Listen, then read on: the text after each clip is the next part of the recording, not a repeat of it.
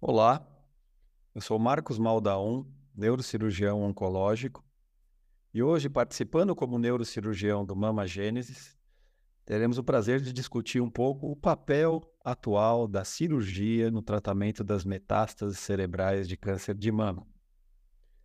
Sabemos que muita coisa mudou, sabemos que o papel do neurocirurgião também mudou dentro do contexto do acolhimento multidisciplinar eh, desta doença.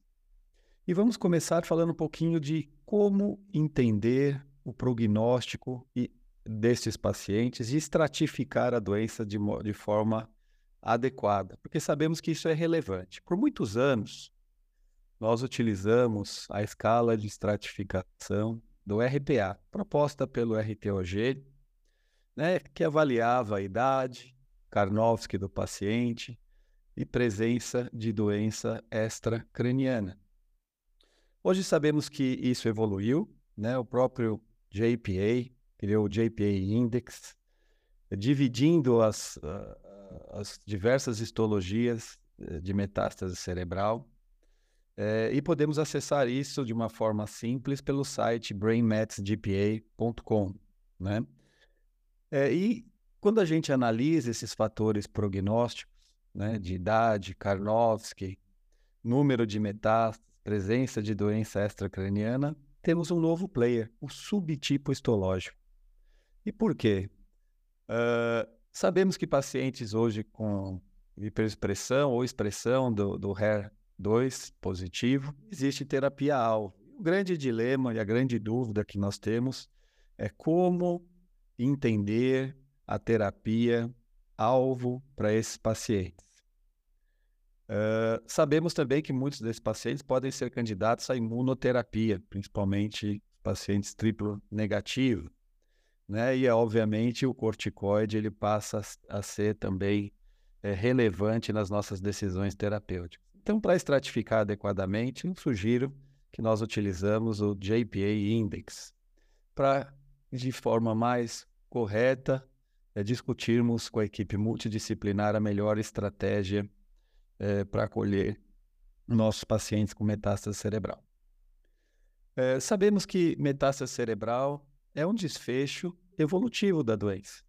Hoje, os pacientes com câncer de mama vivem mais, é, existem várias opções terapêuticas, e no desenvolvimento e, no, e na progressão da doença, infelizmente, em algum momento, ela pode acometer o sistema nervoso central. Por muitos anos, é, isso era um sinal de desespero, da equipe oncológica é, e, obviamente, o paciente. Né? Hoje sabemos que existem estratégias locais, estratégias sistêmicas, eventualmente, que podem ajudar esse paciente.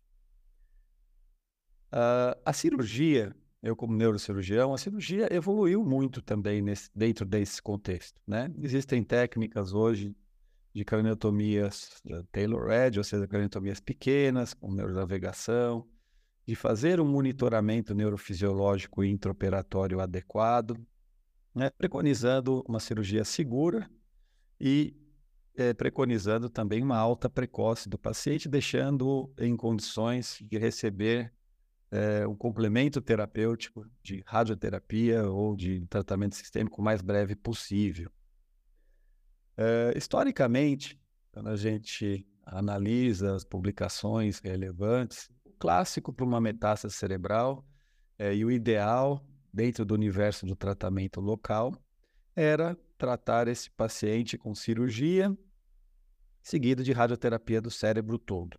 Depois nós tivemos o advento da radiocirurgia, que é uma ferramenta muito útil uh, para lesões pequenas, mesmo um número maior de lesões, não só apenas oligometástases, uh, e permitiu, de certa forma, e muitos pacientes não necessitassem de cirurgia e que muitos pacientes podem postergar ou até mesmo evitar a, a radioterapia de cérebro todo e seus eventuais eventos deletérios cognitivos, é, principalmente.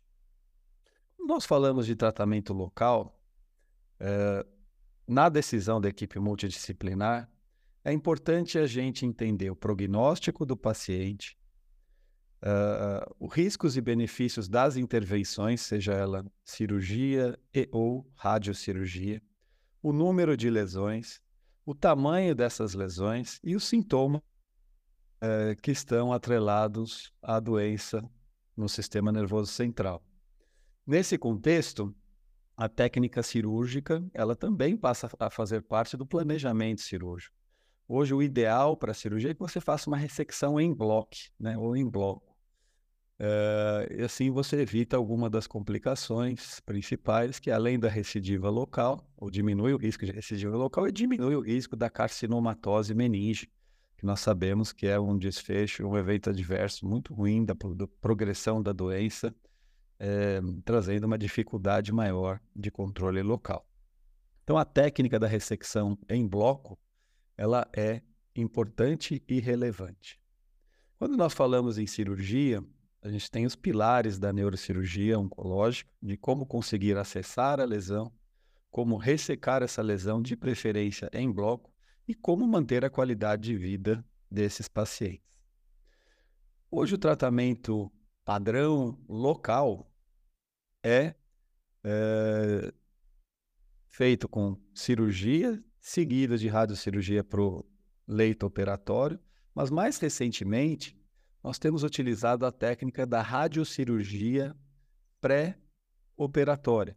Ou seja, você faz a radiocirurgia numa dose até um pouco maior e depois de três a sete dias você opera este paciente, principalmente em lesões é, onde existe um risco maior de carcinomatose meninge, ou seja, próximo a estruturas ventriculares, das cisternas, ou principalmente na fossa posterior, onde sabemos que a circulação licórica e a posição anatômica faz com que o paciente tenha um risco maior de desenvolver essa doença.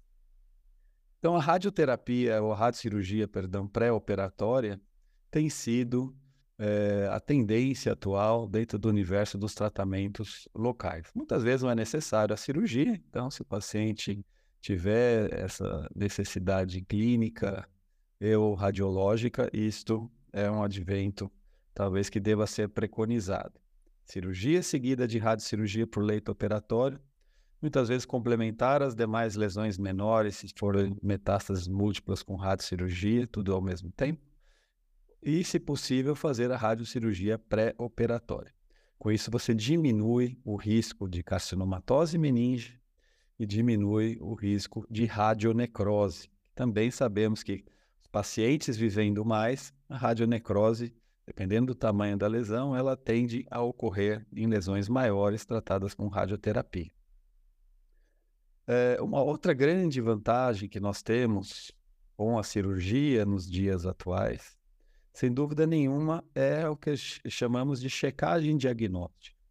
Seus pacientes, os pacientes com câncer de mama muitas vezes são politratados, e isso é, é importante. Nós temos esse histórico desse paciente.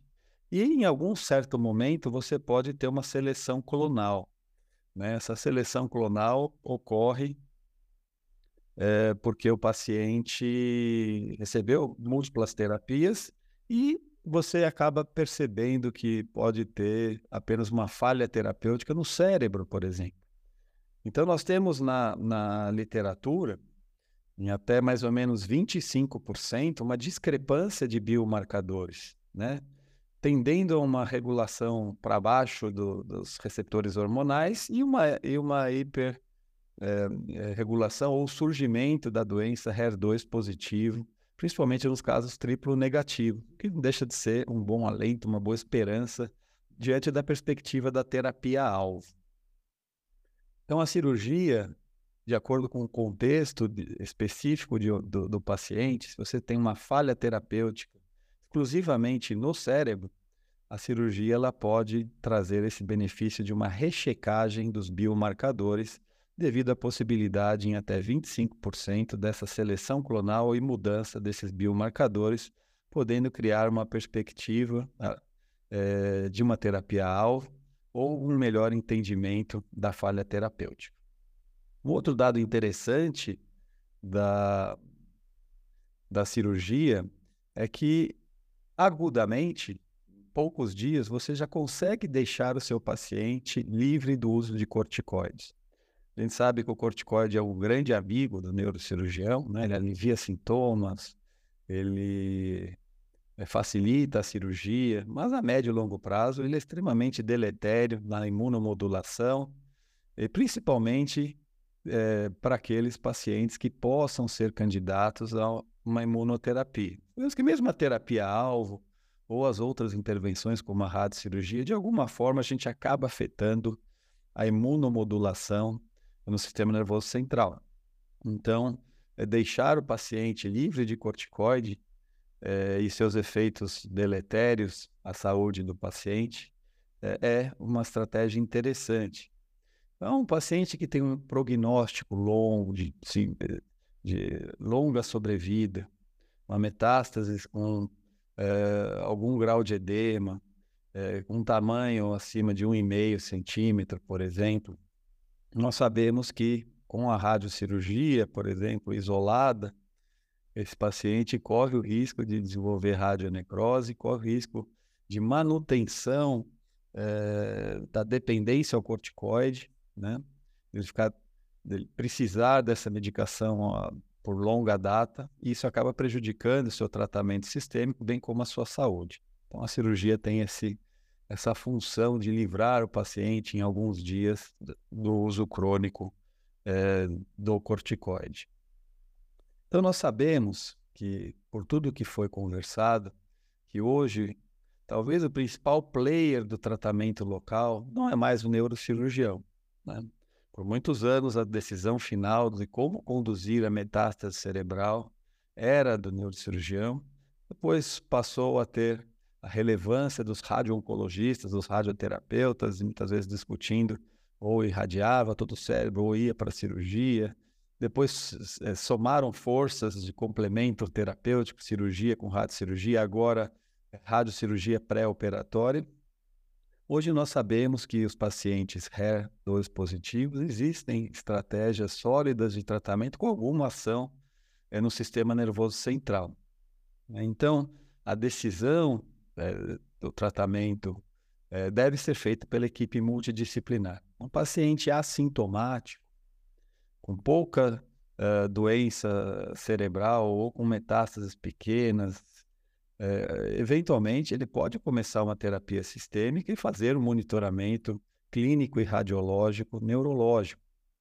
Isso é, é importante, sabemos que ele pode ter uma resposta é, sólida no sistema nervoso central com a terapia-alvo. Sabemos também que existe algum sinergismo com a radiocirurgia é, da terapia-alvo e um melhor controle local também.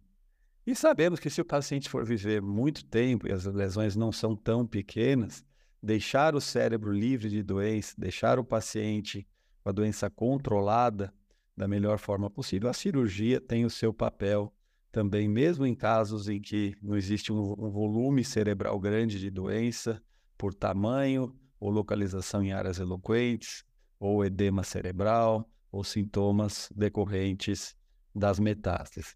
Então, é fundamental, sempre que tivermos um caso de câncer de mama com metástase cerebral, a discussão multidisciplinar. Né? A gente já tem esse histórico de mudanças de paradigmas, de evolução terapêutica para controle local e sistêmico. Felizmente, os pacientes vivem mais. Então, a estratégia eh, da discussão multidisciplinar por tumor boards ou individualizar é, caso a caso, ela deve ser preconizada. Lembrando que hoje o grande player desse contexto é o oncologista, porque ele sabe das estratégias de controle sistêmico, ele tem as novas opções terapêuticas, ele tem um melhor entendimento dos biomarcadores uh, e das terapias associadas a ele, ele tem o advento da imunoterapia, que eventualmente pode ser um player também dentro desse contexto. Então, a decisão multidisciplinar ela é imprescindível. Eu agradeço todos a, a atenção e também fico à disposição é, para esclarecimento de dúvidas pelos canais aí do evento Mama Gêmeos. Muito obrigado a todos.